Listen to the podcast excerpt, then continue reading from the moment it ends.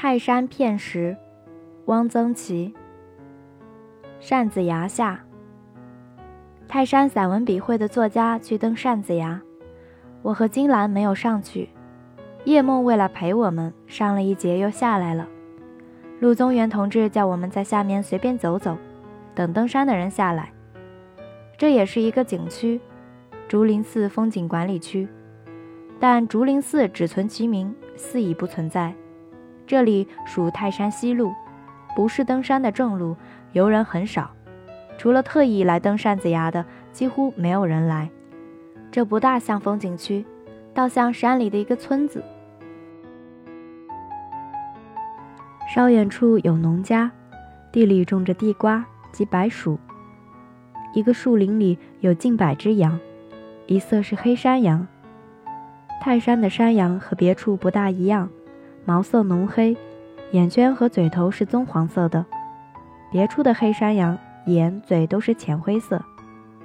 这些羊分散在石块上，或立或卧，都一动不动，只有嘴不停地磨动，在倒嚼。这些羊的样子很古。有一个小庙叫无极庙，庙外有老妇人卖汽水。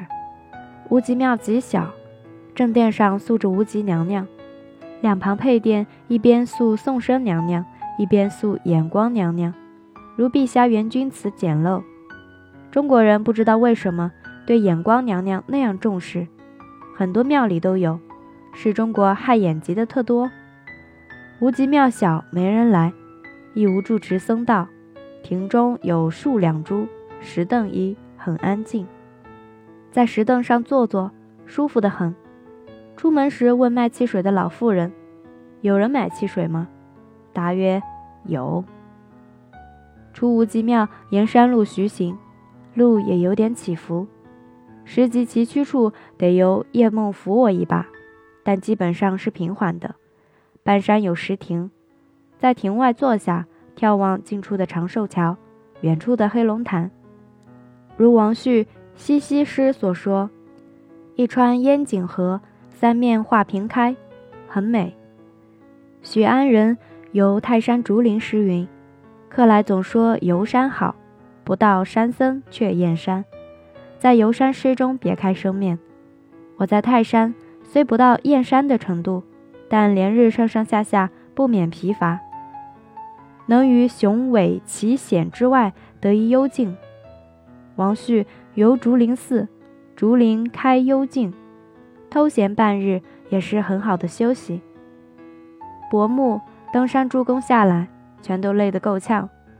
我与金兰皆深以不登扇子崖为得计。临走时，卖汽水的老妇人已经走了，无极庙的门开着。回来翻翻资料，无极庙的来历原来是这样：一九二五年，张宗昌都鲁时，兖州镇守使张培荣封其夫人为无极真人，并在竹林寺旧址建无极庙，不禁失笑。一个镇守使竟然封自己的老婆为真人，亦是怪事。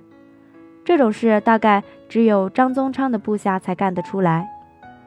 中西宾馆。中西宾馆在中天门，一进通幽，两层楼客房，安安静静。楼外有个长长的庭院，种着小灌木，豆瓣黄杨，小叶冬青，日本风。庭院西端有一石造方亭，突出于山岩之外，下临虚谷，不按四壁。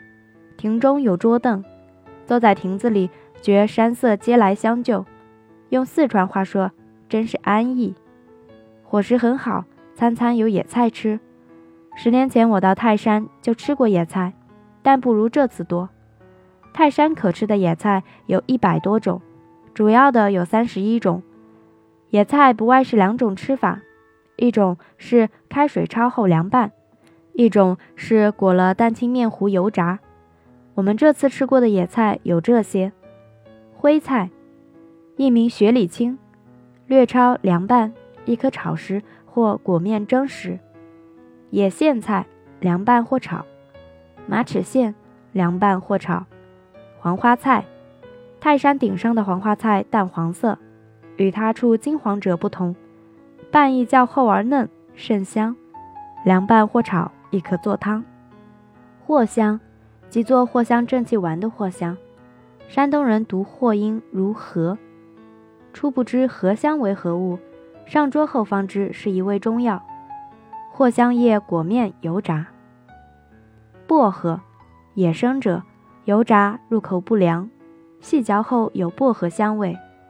紫苏，本地叫苏叶，与南京女作家苏叶名字相同，但南京的苏叶不能裹面油炸了吃儿。春叶。香椿已经无嫩芽，但其叶仍可炸食。木槿花，整朵油炸，炸住后花形不变，一朵一朵开在瓷盘里，吃起来只是酥脆，亦无特殊味道，好玩而已。宾馆经理朱正伦把野菜移栽在食堂外面的空地上，要吃由炊事员先采，故阶级新鲜。朱经理说，港台客人对中西宾馆的野菜宴。非常感兴趣，那是，香港咋能吃到野菜呢？宾馆的服务员都是小姑娘，对人很亲切，没有星级宾馆的服务员那样过多的职业性的礼貌。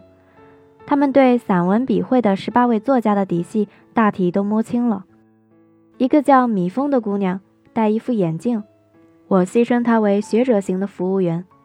她拿了一本《蒲桥集》来让我签名。说是今年一月在泰安买的，说她最喜欢昆明的雨那几篇，说没想到我会来，看到了我真高兴。我在扉页上签了名，并写了几句话。山中七日，除了在山顶的神奇宾馆住过一晚外，六天都住在中西宾馆。早晨出发，薄暮归来，人真是怪，宾馆宾馆耳，但踏进大门即觉得是回家了。我问朱正伦同志：“这地方为什么叫中溪？”他指指对面的山头，说：“山上有一条溪水，是泰山的主溪，因为在泰山之中，故名中溪。”听人说泰山山有多高，水有多高，信然。写了两个晚上的字，为中西宾馆写了一副四尺横幅：“溪流重岭上，人在乱云中。”临走，宾馆人员全体出动，一直把我们送下山坡，上汽车。桑下三宿，未免有情。再来泰山，我还住中西。泰山云雾。宿中西宾馆第二天，我起得很早，推开客房楼门，到院里一看，大雾，雾在峰谷间缓缓移动，忽浓忽淡，远近诸山皆作浅黛，忽隐忽现。早饭后，雾渐散，群山皆如新木。登玉皇顶下来，到探海石旁，不由长路，转到后山。后山狭路狭窄，未经所至，有些地方仅能容足，颇险。我四月间在云南曾崴过一次脚，因有旧伤，所以格外小心。但是后山很值得一看，山阶壁立，直上直下，岩块皆数丈。笔直粗豪，如大斧劈。忽然起了大雾，回头看玉皇顶，完全没有了，只闻鸟啼。从鸟声中知道所从来的山林松林的方位，知道就在不远处。然而极目所见，但浓雾而已。宿神气宾馆，晚上和张抗抗出宾馆大门看看，只见白茫茫一片，不辨为云为雾。想到天街走走。服务员劝我们不要去，危险，只好伏在石栏上看看。云雾那样浓，似乎扔一个鸡蛋下去也不会沉底，老是白茫茫一片，看到什么时候？回去吧。康康说他小时候看见云流进屋里，觉得非常神奇。